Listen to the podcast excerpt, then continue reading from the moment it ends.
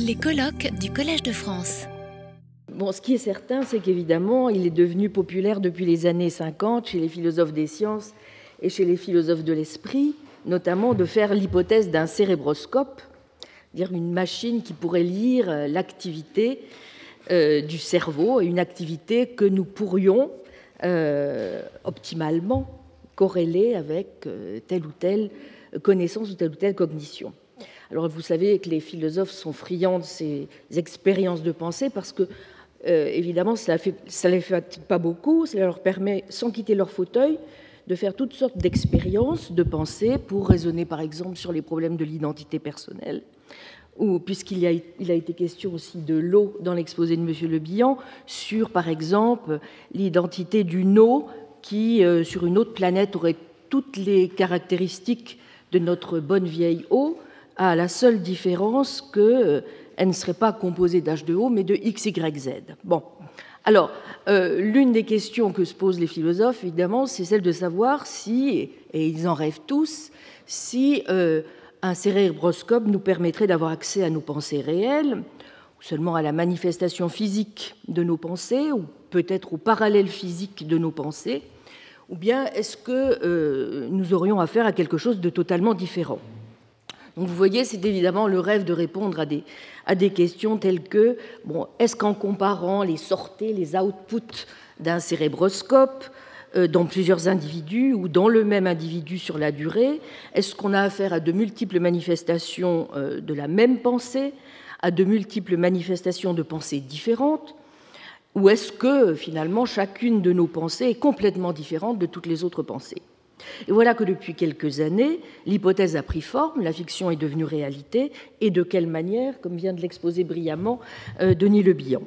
Donc en mesurant les changements qu'on peut constater dans les réponses euh, métaboliques de sujets occupés à des, des tâches cognitives, la neuroimagerie fournit un moyen rapide, sûr, non invasif et de haute résolution de regarder en quelque sorte notre cerveau au travail, notre espace de travail neuronal global.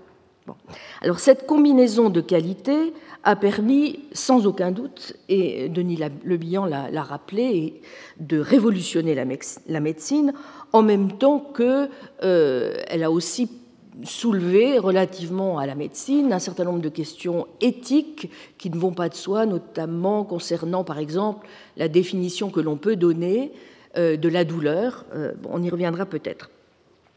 En tout cas, euh, s'agissant des neurosciences, euh, naturellement, et notamment de la, psychologie euh, cognitive, la neuroimagerie a été d'un apport considérable, puisqu'elle a fourni des outils cruciaux qui permettent de lier celle-ci avec les modèles traditionnels des neurosciences.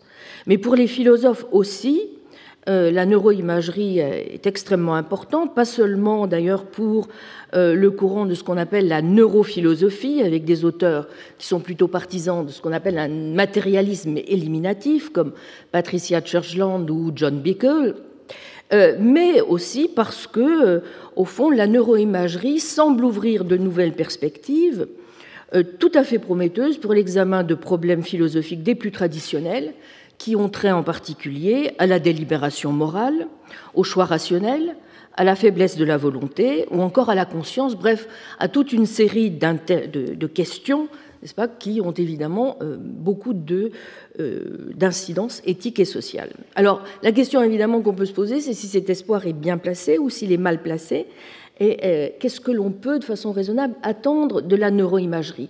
Alors, comme on m'a demandé de discuter et d'être un petit peu polémique, je vais essayer de l'être euh, dans la mesure de mes moyens. Et donc, je vais, surtout signaler quelques difficultés euh, qui me paraissent d'abord liées aux objets et aux méthodes de la neuroimagerie.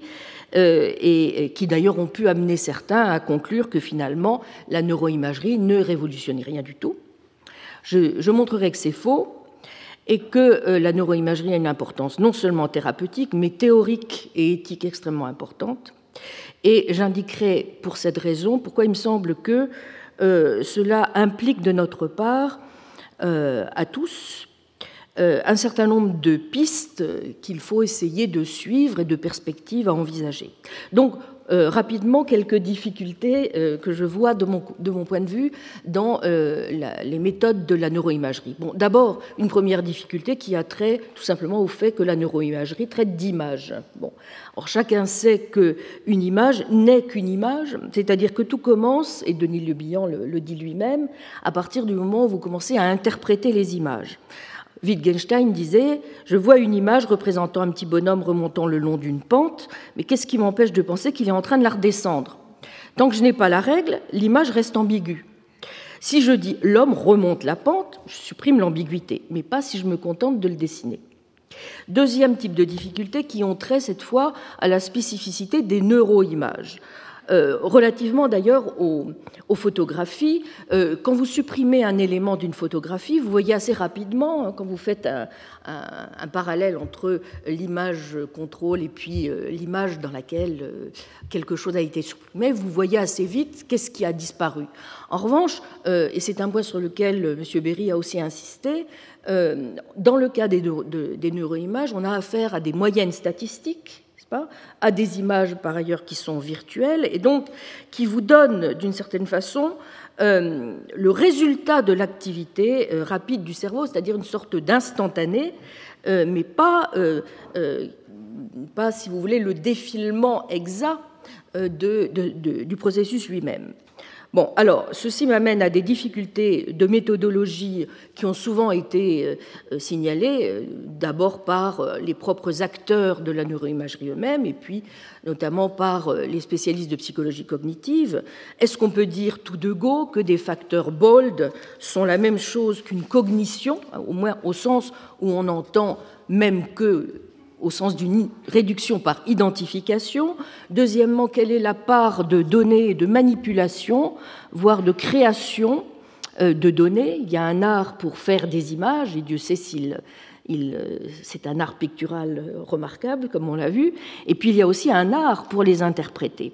Troisièmement, est-ce qu'on ne peut pas considérer qu'utiliser des voxels comme outil d'analyse est quelque chose d'un petit peu artificiel? En quoi est-ce qu'un voxel est lié à quelque chose de particulier dans le cerveau? Après tout, on n'est pas obligé de penser qu'il découpe la nature aux bonnes articulations. Quatrièmement, et M. Le Bihan l'a dit, euh, il y a tout un problème euh, relatif à la neuroimagerie qui a, lieu, euh, qui, a, trait au décours temporel, qui est bien trop grand, alors que les potentiels d'action arrivent en, millisecondes, on a au fond, d'une certaine façon, que des clichés de la phase terminale. Bon.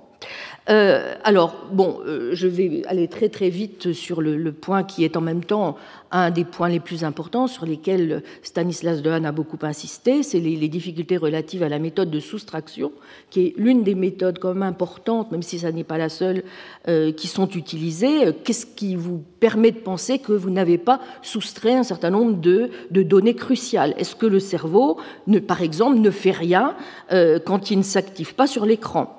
Bon, on peut, on peut pas vraiment conclure du fait que euh, vous avez une tache sombre qui n'est pas euh, allumée ou qu'une tache euh, de lumière est allumée que le cerveau n'est pas en train de, de faire un autre travail dans le même temps. Bon.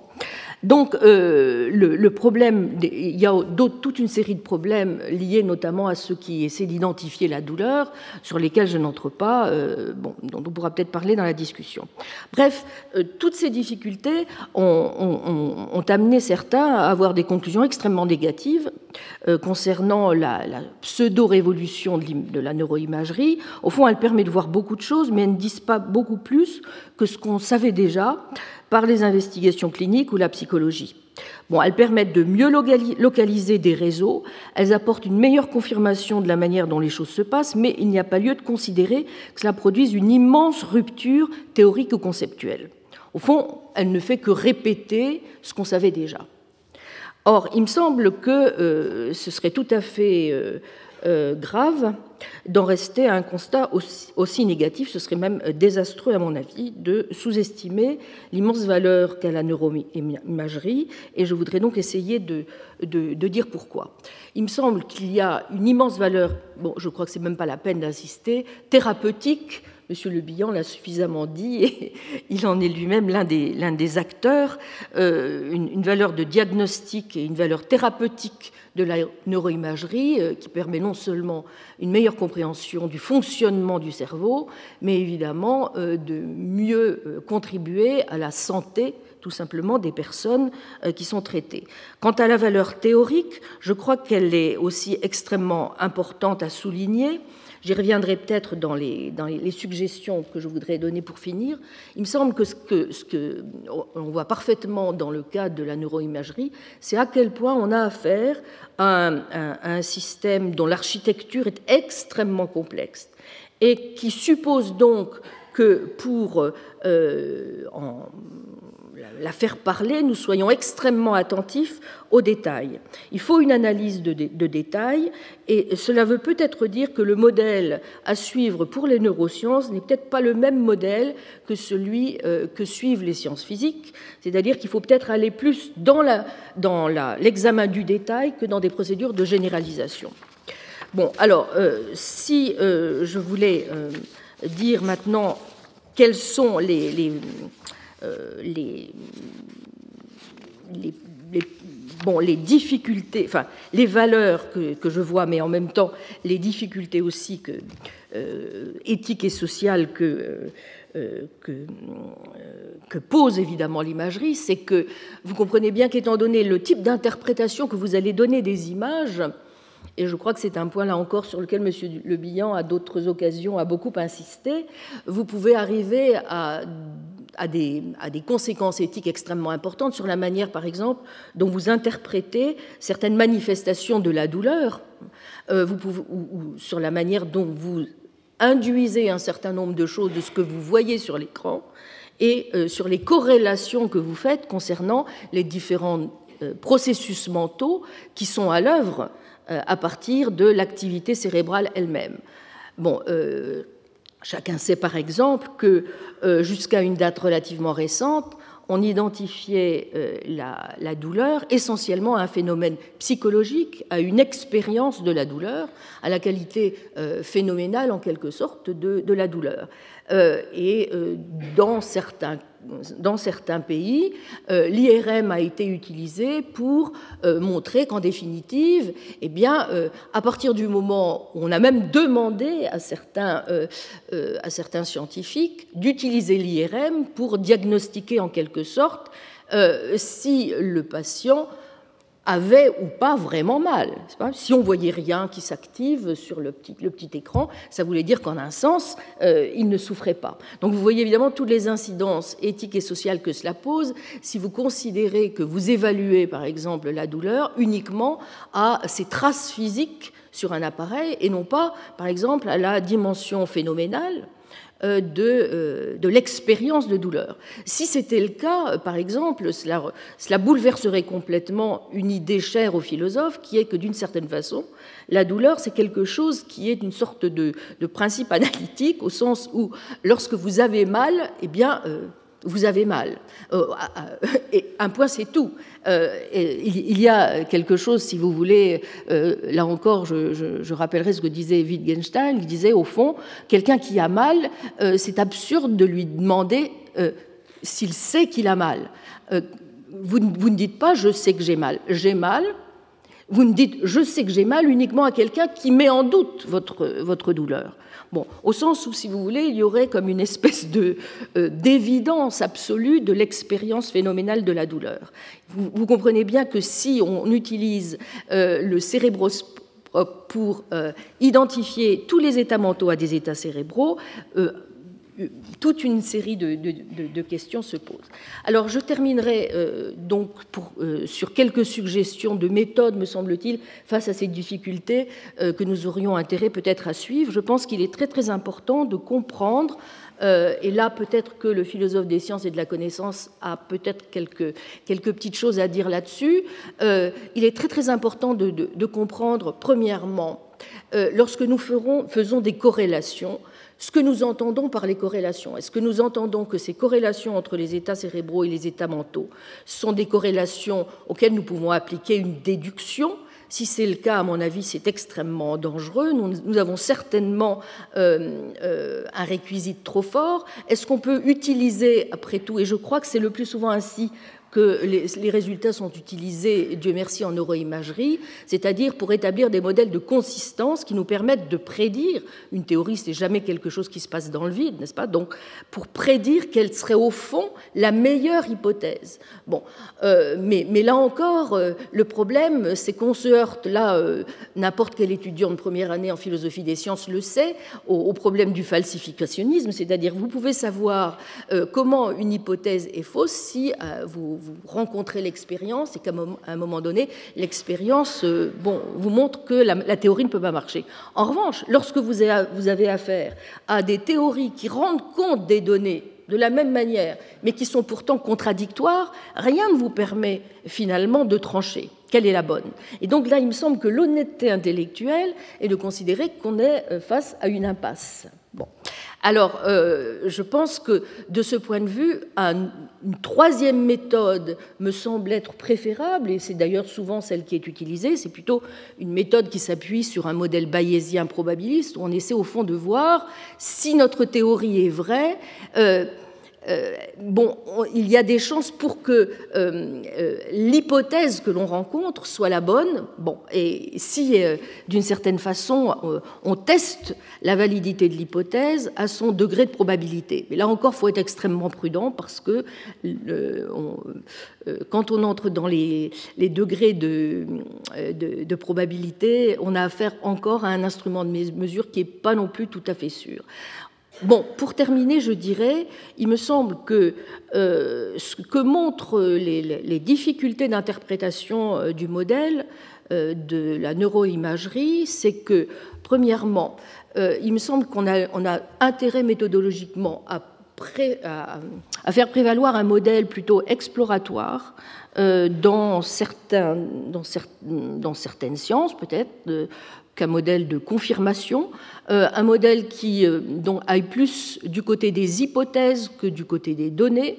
Deuxièmement, un modèle qui euh, s'occupe un peu plus que dans d'autres sciences, là encore, du soin du détail plutôt que du côté des généralisations. Troisièmement, il me semble que, et c'est peut-être là que le, le, philosophe peut apporter sa contribution, il est extrêmement important de développer ce que j'appellerais une sorte d'ontologie cognitive et de déterminer au fond quelles sont euh, non seulement euh, les corrélations entre les zones d'activité cérébrale et les, types d'activité mentale, mais exactement de quoi on parle quand on a affaire à un type d'activité mentale. Est-ce que c'est un processus? Est-ce que c'est une information, etc. Donc vous voyez, ça c'est quelque chose qui me semble très important. Ce que cela veut dire, et je conclurai là-dessus, c'est que euh, je, crois qu'il est possible que nous n'ayons pas euh, découvert le cérébroscope.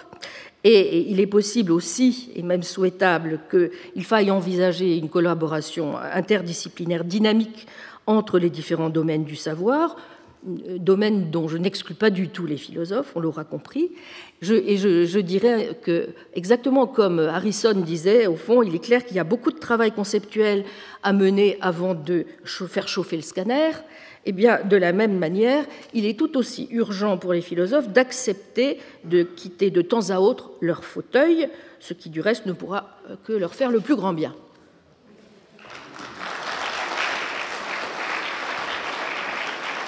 Je, vous remercie, euh, ma chère collègue. Je vois que le dialogue avec M. Le Bihan pourrait continuer et également le dialogue avec ce qu'avait dit M. Berry quasiment dans sa première phrase, qui est qu'on ne comprend vraiment bien que ce que l'on voit, c'est-à-dire sur le statut de l'image. Mais enfin, il y a les cours du Collège de France, il y a euh, vos séminaires, il y a ceux de M. Dehaene également. Euh, M. Le Bihan est toujours le bienvenu ici. Je pense que nous pourrons continuer cela dans l'année. Pour l'instant, bien que nous ayons commencé à l'heure, euh, nous sommes en retard et je suis malheureusement obligé de lever la séance et de vous donner rendez-vous à 14 heures. Je vous remercie. Retrouvez tous les contenus du Collège de France sur www.colège-2-france.fr.